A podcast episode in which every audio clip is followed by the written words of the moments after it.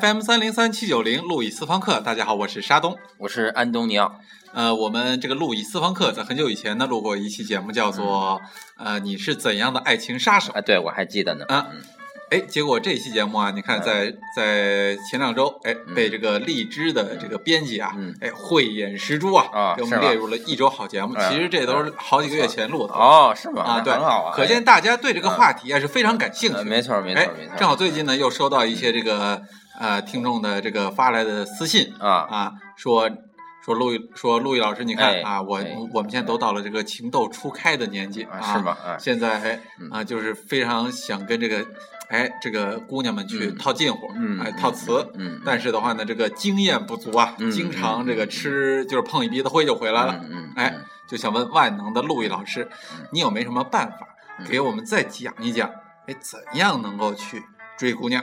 好啊，啊，是吧？说到这个情窦初开的年纪啊，是吧？我这这这这真是非常太太太欣赏这样的时代了，是吧？是吧？其实从从爱情的角度来讲啊，我们的每一生的每一个时刻，其实都是情窦初开的。哦，这怎么讲呢？因为因为一旦说这个情窦开放以后，在每一次的爱情对你来说都是一个，是吧？都能唤起你那个那个时代的感觉啊，所以说这个这个是非常吸引人的。哎呦，陆毅老师，这个您的这个觉悟跟这个层次啊，确实是大家无法比比拟的啊。就是您的每一段恋爱都是初恋，对对对对对，就是把每天都当成末日来相爱。对对对对对，那个歌德有一个话，他他他这个意思他表述的非常好啊。他就说人呐，青春有两个标志啊，一个是恋爱，一个是学习。哦，是吧？如果你能够处在一个恋爱里，而且每天能够在不停的学习的话，那么你就是青春。所以一般的人，他十几岁过了以后，他青春就过了。但是歌德到了五十岁，他还能迎来他的第二次青春，是吧？就是这个道理。这也是我们这个私房课要带给大家的，就是想让大家，无论你现在是几零后啊，你通过这个学习和爱情，都能够迎来。一轮又一轮的青春期，哎，就爱情、学习双丰收，对吧？哎，用咱们这个大俗话说，对对，就是就是个道理，没错。哎，那陆毅老师，今儿你给我们带来一些什么样的方法呢？今天啊，其实啊，就是中国人有一句话：“述而不作，信而好古。”嗯，是不是？没错。啊，那么呢，其实呢，我没什么啊，我没什么方法，我的方法都是古人的方法，好吧？那么今天呢，我就给大家介绍一个。啊，古人的方法啊，我给大家介绍一本书。这本书呢是这个古罗马的这个著名的这个作呃诗人作家奥维德写的《爱的艺术》。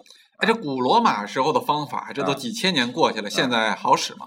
哎，那么虽然几千年过去了，但是其实还恰恰好使，因为你通过这个事儿哈，我们就会很巧妙的发现，在爱情这个话题上，好像什么时代都没关系。都可以用一种方法，比如说这个爱的艺术啊，这个他在这个开篇呀就写到了啊，就是他的任务是什么啊？那这个他指的是谁？这个他指的就是一个少年啊，就是情窦初开的，对对，少年的任务啊，少年的任务是干嘛呢？当然是为了寻找他。是吧？为了寻找一个姑娘啊，就就是女她，啊，对对对对，这个女她在哪儿去寻找呢？那么奥维德就告诉你，在闲逛中寻找，啊啊，就是上王府井找去。哎，对，那么这个闲逛，你看啊，在古罗马是在闲逛，那么古罗马人闲逛怎么闲逛？怎么闲逛？应该是就是到所谓的罗马那个集市上，因为它是个民主社会，是吧？啊，那集市上应该能遇见姑娘啊。集市上看看，那集市上可能有卖下水道的，有贩卖奴隶的，是不是啊？然后有贩卖什么这个那个的，你去看看，没准能碰上一两个姑娘啊。哎，对，就是如果拿北京来说，就是最容易碰上这种九零后小姑娘，哎，一般就西单是吧？对，西单华为七层。对对，所以说你看啊，你看啊，这个就是说在古罗马有地方碰。在这个现在的北京也有地方碰。其实，在我们现在这个时代，这个所谓的闲逛指的是什么呀？更多的是在网上，哦，是吧？比如说摇一摇，是吧？摇一摇，把身边的朋友就摇过来了啊，是吧？所以说，哎，对，陌陌。所以说，不，在这个意义上，古罗马和现代的媒介不同，嗯，但是它的性质是一样的。对吧？没错啊。好，然后呢，这个接着奥维德就说了，这个闲逛中寻找，如果不不是很理想或者不是特别好的话，哈，那么你可以在剧院张网。剧院，剧院张网啊，就是在剧院设下埋伏，也就是在剧院一定能碰到你心仪的人啊。那现在还是上剧院去吗？现在就不是上剧院了，但是这个剧院的概念，它是指的是一种娱乐场所。哦，那现在就是迪厅，对，比如说迪厅啊，什么那个 KTV 电影院啊，KTV 啊，你看在 KTV 经常是，就是说，呃，大家是怎么建立社交关系呢？就是说，你带着我去跟你的一帮朋友聚会。哎，对，是吧？你的这一帮朋友里有姑娘，这个姑娘她可能也带了她的朋友来聚会。那么这个时候，咱我跟那个姑娘本来不认识，然后再通过这次 KTV，就有可能上电放电了。对，就可能我你是我的朋友带来的，对对，然后你又跟我带来的别的朋友搞到一块儿去了，对哎啊，就放电了嗯啊。那么这样的话，这个其实在古罗马，那么这件事往往发生在剧院。哦，是不是？还有什么呢？然后呢，就是说，当这这个是一个什么方式？这就是你在这个，你在这个，就是你去认识姑娘的环境。当然，这个认识姑娘的环境有很多很多很多，是吧？那么呢，这个奥维德呢，他就又呃额外的提出来这么一个今天咱们不太容易注意到的地方啊。他说在赛马场或竞技场。哦，今儿好像。不多啊，就虽然也有体育比赛，但是很少说带着上体育比赛。对，但是这个赛马场和竞技场是在古罗马的赛马场和竞技场。为什么那个时候在赛马场、竞技场能泡到姑娘呢？因为那个时候没有什么其他的娱乐活动，嗯，是吧？就即便是姑娘，她也得靠看赛马来和或看某种竞技来娱乐。但是今天这个赛马场或竞技场指的是今天的什么样的地方呢？什么地方？打网游的地方。网吧是吗？不是，就是网络世界啊！网络世界，啊你想想，就是有多少人呢？是通过打魔兽建立起来的情感，没错，是吧？就是两个人每天魔兽之恋，对，每天约了八点半，是吧？早上八点半到中午十一点半一起打一个副本嗯，然后下午现在的这边再打一个副本是不是？那么这个这，而且这个在这个竞技的场所所建立的友谊啊，它不是一般的友谊。它不是一个一般的交流，你想想啊，咱们就是平时从男人的友谊来讲，什么样的友谊最牢固啊？患难兄弟，生死与共，没错，是吧？战友一起扛过枪的人是最最对，一般不是一起扛过枪的，就一起一起蹲过大牢的，对对对，对吧？因为你共同经历过一些挑战，嗯，没错，共同相互配合，做出过一些回应。那么，在网络这个世界，你们俩携手打副本。那么在那个在赛马场，你们共同压了一匹马，是吧？这个时候你们两个有一个共同拥有的东西，在这一个事情上使劲了，这是把你们两个的心团结在一块儿的时候，对不对？然后紧接着下来会怎么样呢？你们俩胜利了，或你们俩失败了，对吧？胜利的时候怎么庆祝啊？互相抱一抱。失败的时候怎么安慰啊？互相抱一抱。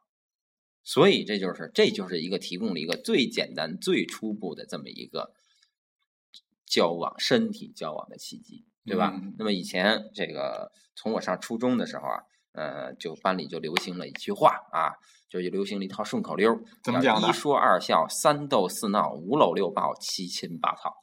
是吧？也就是说，这个你跟姑娘在一起，你永远是要有这么一个步骤，是吧？没错。那么你其实你追她的过程，实际上就是把这个步骤一步一步推进的过程。对，就是理论运用到实践的一个过程，一步一步推进。所以说，你你在推进的时候，你要适当的去抓住一些方法，而咱们这些场所本身是吧，实际上就是给你的这个方法。嗯啊，没错。最后是吧？奥维德最后说，无论你去哪儿，是吧？无论你跟这个姑娘去哪儿。你在哪儿认识的他？最后去的一站啊，是一个古今中外亘古不变的一站——海滩。哦，为什么呢？海滩，因为我不知道你有没有这个，你有没有这个这个这个体验哈？嗯，就是说这个，当你就是经过了玩了一天之后，最后突然到一个海滩上的时候，这个时候海滩很静，或者说周围如果即使有人的话，也会离你非常的远，是吧？在这么远的一个环境下，你你跟他是一个旁若无人的，就是海滩太大了，海滩大到使我们这哪怕海滩上有再多的人，嗯，也感觉到我们有自己的独立空间，对，有独立空间。那当然了，这个跟我们的这个黄金周的海滩，可能我觉得是没法比的。对对对，千万不要去黄金周的海滩啊，去。比如像巴厘岛之类的，对对对，这样的地方海滩啊，对，就下了班我们就约着上巴厘岛，对对，尤其是对太远了怎么办呀？这呃，太远了就是这个这个，咱们可以找就近一点的海滩呢，那比如后海啊，对对对，后海啊，就是说如如果这个海滩太小，嗯，是吧？怎么办？那就晚上，你可以找，比如说你可以在凌晨四点钟去后海，哦，是吧？那时候后海也是一片安静，没错，是吧？也可以啊。呃，那么就是这个海滩给你提供了一个安静的场所，然后让你看到一望无际的海洋和星星。就是在这样的情况下，大家就会把现实中的事情给忘记，是吧？而沉迷在自己的遐想里。这个时候，只要这个双方之间是有好感的，那么这个好感就一定会被放大，是吧？那么在这个时候就会发生着点什么。啊，就会被推进到非常，就是咱们那个几个八个步骤哈，嗯，就会被推进到非常深入的地步。对啊，没准就一次成功了。对啊，再往后就是第二天早上了。对对对对对。哎，那关键这里解决了一个，就是说，哎，怎么怎么去套词，对吧？怎么样去搭讪，然后带着姑娘怎么上哪玩的这样的的一个过程。哎，但关键是啊，你说。你把这些东西说的这么该怎么说呢？形式化、城市化，那岂不是这是很简单了？追姑娘就是一个啊，就按照这个程序来做就完了呗。嗯，大家为什么还有那么多人追不上呢？嗯，是这个西方这这个西方的美术史上啊，有这么一种理论啊，这种理论呢叫形式主义的理论。哦，形式主义还管这个呢？啊，形式主义，形式主义包罗万象啊！他还管这个姑娘，哎，行，这个形式主义的理论啊，就是有这么一个一说，有这么一句话，是吧？就说几个人同时画一个向日葵，那你说大师和普通的学生画的能一样？那当然不一样，是不一样了。所以说，就是这个，所以说关键说这个这个东西啊，只是不管是奥维德也好。今天的人也好，他只是从千千百百、千百万的这种这个所谓的这个爱情实践中啊，总结出来的一些城市化的经验，对吧？嗯。但是这这个城市化的经验的成功，还是依赖于每个人自身的条件的基础之上。这叫打铁还需自身硬。哦，这是咱习大大的话，对对对对对。哎，那么就是这个啊，其实这些方好的方法。只能提高一个人的成功率。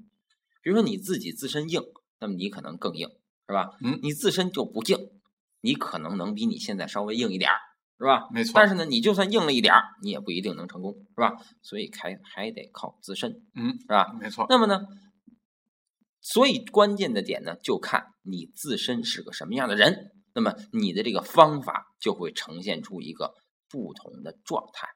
哎，那根据不同的人，他如何选择方法呢？或者或者说，大家如何认认识到自己是什么样的人，能够适应什么样的方法？你能不能够给大家一点建议？嗯，这个其实啊，这个咱们说啊，考试啊，一次考试，呃，最终的就是如何才能在考试中取得高分呢？嗯，你要去揣摩到出题人的意图。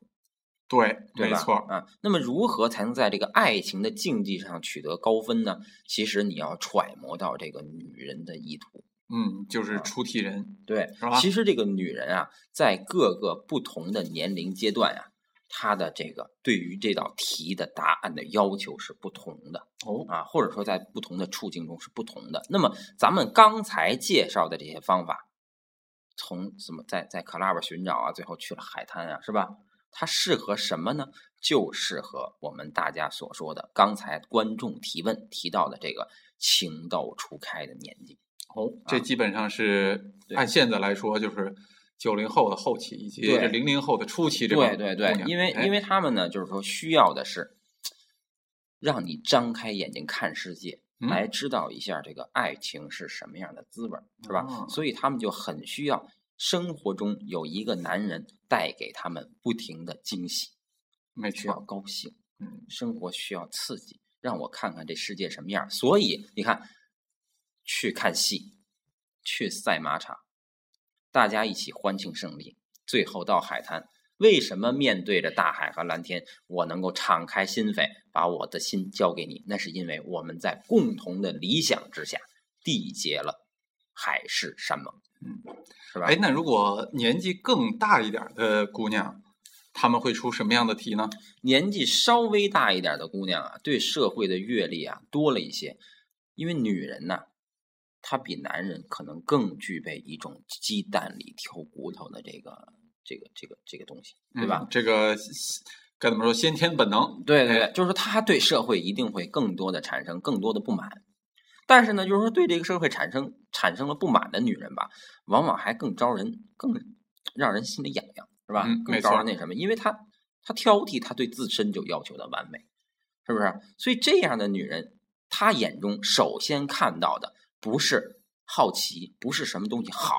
而是什么什么东西不好？比如说你在她面前吃相特别难看，这时候她会嫌你没教养，嗯，是吧？就直接打了个叉了，就对，直接给你打个叉。所以他们是靠否定什么东西来，嗯，建立自己的价值观的。那么对于这样的女人，她需要一个什么呢？她需要一个能够惩恶扬善的英雄。哦啊，就是把她看她眼中看到这些不好的对立面啊，都能给她擦去，去去去去。是吧？都能给他掸去。对他就是把他眼前，就是从他眼前过的男人，一个一个一个一个打叉，打叉。剩下那一个骑着白马的英雄，对，哎，就是我要选择。对对对，而且这个人呢，能够把他罩到一个安全的玻璃罩子里，让他能够继续做他这个完美的人。嗯啊，也就是保护住，也就他们说的安全感。对，安全感，哎，一种完美的安全感。那么这个时候就需要这样一个强强有力的，是吧？完美的。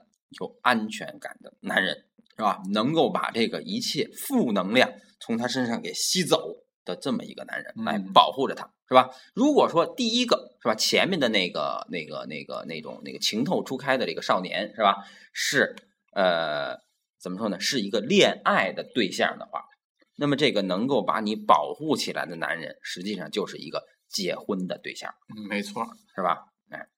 哎，那这个时候这个男人他应该做些什么事儿呢？就是这个古罗马这奥勒留，呃，这叫什么来着？还不是奥奥奥维德啊啊奥维德奥勒留是那个皇帝是吧？对对对。哎哎，那他这本书里边他有没有一些方法？就就是针对这样的？呃，有啊有啊。那么主要的方法就是一个咱们大家都特别特别特别在在各种韩剧里都被嚼烂了的方法，英雄救美哦，是吧？哎，就是你看韩剧里经常是，就是那个一看追着你就没招了，找几个哥们儿假扮一下那个流氓吧，然后把这几个流氓给干掉啊，就是做出戏啊，做出戏对啊，但是在这戏里边我把你给救了，对对对，但是最但是更好的情况还是真正的英雄救美，就是当这个女人在生活中或者在什么事儿陷入一个困境的时候，她能够运用自己的风采，嗯，把她从这智慧和力量，对对对，换就是那个免除她的一种尴尬也好啊，是吧？怎么着啊？需要这样啊。哎，那女人她如果她她她再往前走一步，就是她的年龄再大点儿，她的社会阅历再丰富一点儿，那么刚才说的这个英雄的这种方式还好使吗？呃，你要说到这个时候，那这个女的是不是就该结婚了？啊，对，就结婚之后，就是已经或者说从某种意义上来讲，已经成为年轻的妈妈了，对吧？没错，就这样的女人其实少妇。是最有最有吸引力的，是吧？这个时候是最好的、最熟的，而且正好熟的是恰到好处，是吧？嗯。那么这而且这个时候的女人啊，她内心可能也是最迟、最不上不下、最迟疑的那么一个时候。为什么呢？对啊，因为她尤其是结婚比较早的姑娘啊，嗯，她没有经历什么坎坷，她觉得挺顺。那么到这个时候，她也也被这样一个人给保护起来了。保护的他觉得有点乏味，是吧？嗯，因为他没有经历过什么太大的刺激，有点像笼中鸟了，有点像笼中鸟了，很金贵了。那么这个笼中鸟其实，是吧？人呢，天生都有那么一点点被虐的倾向，嗯，是吧？天生都有那么一点点想叛逆的倾向。那么这个你要想去吸引这样时时候的姑娘，你就看她最需要的那个东西，那就是叛逆感。所以这个时候她最需要的就是一个男人能够带她去看那些她不知道的东西，他没有体验过的东西。其实这个时候最好的方式就是能带着这个女的去做一些坏事儿啊，去做一些坏事。就这个跟前面那个，比如带他打网游，带他什么还还不一样？不一样。对，那个呃，第一个是那个是好事儿，带他做好事儿。就虽然也没干过，但是是好事儿。对，好事儿是一种开放的、阳光的这种猎奇。嗯，那么这个呢，实际上是一种对禁忌的这个对禁忌的这个这个这个窥探。啊，对禁忌的窥探，那这时候是不是比如，嗯啊，给他弄点春药？呃，这个春药啊，一定是一种特别低级的下三滥的方法。那应该弄，就是说，在这个就是一般都不用，因为春药它只不过是使他的肉体来那什么。就是如果说一个女人觉得自己啊，我我跟你在一起了是通过春药，那其实她就会觉得你这个男人特别的没有能力，是吧？你说得多没有魅力的男人才会用春药去吸引？姑娘啊，是吧？有魅力的人就是我自己，就是一剂春药。嗯，你看见了我，你就好像看到了春药，没错，对吧？还用什么春药啊？对吧？那么，比春药更好的方法是什么呢？使他嫉妒。哦，这是古罗马，就是对这个就是奥维德在这个爱的艺术里提出的方法，使他嫉妒，因为嫉妒是人呐，呃，是人的这个一个。就是一直被各种宗教所禁忌的这么一个品质，是吧？但是为什么禁忌了这么久，它都改不掉呢？就是它是人类发自内心从根儿上就有的这么一个品质，是吧？而且人在一直想想把这个东西压下去，但是如果这个东西焕发起来的话，它就像春药一样，会使它会使他的那个思想一发不可收拾，是吧？当然了，你愿意用什么样的方法使他记住无所谓，但是这个时候一定要记住，在使他嫉妒的同时。还要尊重她的自由，哦，这是为什么呢？她自由，因为当一个女人呢，她结了婚以后，她其实最大的一个让她自己郁闷、潜意识里的东西啊，就是她不够自由了，因为她已经是人妻人母了。那么，其实男人结了婚哈，作为人父，他有的时候还是挺自由的，没错，嗯，因为他在外面一出去是吧，在生物界就是他。这男人交配完了以后，不是男男公雄性交配完了以后，再接着去找别的雌性了。但是这雌性往往就被这个这个哺育这个下一代所所所拘束，所拘束，对吧？而且在这个，而且凡是对于这个自己的下一代有点责任感的女性呢，这个时候都是会以孩子为主，没错，把自己的自由抛抛出在一边。而且这个时候，你像你的孩子是不会尊尊尊重你的自由的，你的丈夫呢也不。够，往往不够尊重你的自由。这个时候，如果你身边有一个特别特别尊重你的自由的男人，那你说这个男人在他心目中是不是就要占一个很重要的位置？这就把他的这个这个笼子给他打开，对，打开了，打开了他心灵的笼子，这小鸟就安分不了了。对，你看，使他嫉妒了，那么又给了他自由了。嗯，那么这个小鸟是吧？什么时候飞出来？什么时候跟你飞出去，是吧？跟着你走，那就是指日可待的事儿了。但是就在这个时候，大家一定要切记啊！还有一件事儿是更加至关重要的，哎，就是能够使他忘记他的年龄啊！哦，就是忘了他是谁，不忘了他多大，忘了他多大。因为一个女人，她当她想到自己的年龄的时候，一想到我今年多大多大了，那么好多想法就会啪嗒。在脑子里打破，是吧？所以只要你有办法去催眠他在年龄上的认识，你就能够成功，就让他仿佛以为自己还是十八。对，哎，那么如何让他这个对自己的年龄忽略认识呢？如何呢？歌德的方法。诶，歌德，我们刚才说到的歌德的方法，就是有两样东西会使人永远就是会使人。重来青春啊，或者说永远处在青春之中，两样东西，一种东西是爱情，一种东西是学习啊，就是给他足够的爱情的信号，并且带着他去学习。这个学习是学什么呢？学一些叛逆性的东西，嗯啊，比如说啊你去学一些这个这个这个这个这个呃色情色方面的东西文化呀。学一些这个，就是说这个二十世纪现代文学中的这些比较人格分裂的东西啊，学一些这个文艺青年中比较无拘无束的东西啊，哎，来打开它。这样的话，就这个事情就越来越现实，你也就能够把这个女人引向一个不归之路。哎呀，对呀，那可惜的话就是你你这这你说你您有这么多办法啊，把这个女人把这个少妇引向了一条不归路，嗯，那你这结果这不把人给毁了吗？对，这样的话这个结果这种它是很刺激的，但是结果往往不是好的。对，而且一个女人到这个时候往往会怎么样呢？轻则心理受到一个创伤，因为最后跟这个男的没有结果，对吧？重则家庭破裂，妻离子散，是吧？可是咱们这个路易私房课，咱是得传播正能量的，对，是吧？哎，那你这样把大家都毁了，这这。这岂不有违咱们路易斯方克的初衷吗？这样的话呢，咱们就迎来了一个女人生命中的第四个阶段。哦，后面还有阶段？对，就是比这个出轨的阶段再靠后一个阶段。嗯，这个时候的女人，其实她把这些都经历过了，她的心态达到了一个平静的心态，是吧？那么其实这个时候的女人是最有魅力的时代。哦，就就还不是少妇那时代？对，就是比少妇再靠后一个时代，就是这个经过了一种。打击、摧残，是吧？那么这个时候需要干嘛呢？其实就差不多中年时候了。呃，比中年还稍微早一点啊。中年有一点中青年了，哎哎哎，就是轻熟女的这个时代，是吧？这个时候需要的是什么呢？这个时候他是很有魅力，但是他需要的是一个什么样的男人呢？需要的是能够再把他给他正能量，把他拉回来的一个男人。哟，这可不容易，是吧？那么，哎，那么这个男人需要做些什么呢？那么就需要这个。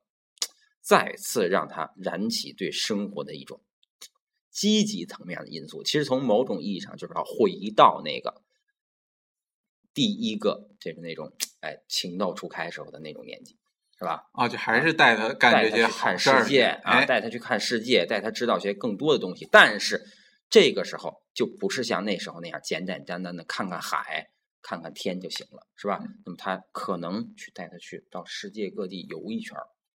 看看，就是你所经历的和世界上各种人所经历的有什么样的区别？嗯，最后对人生有这么一个感觉，是吧？最后在这个感觉里迎来了一种自己再上一个新的阶段的人生。对，其实这个时候啊，嗯，比如说同样是看海，嗯，看的已经不是这个所谓的一种浪漫的感觉。嗯，透过这个海，透过点点繁星，透过广袤无垠的的这个，嗯。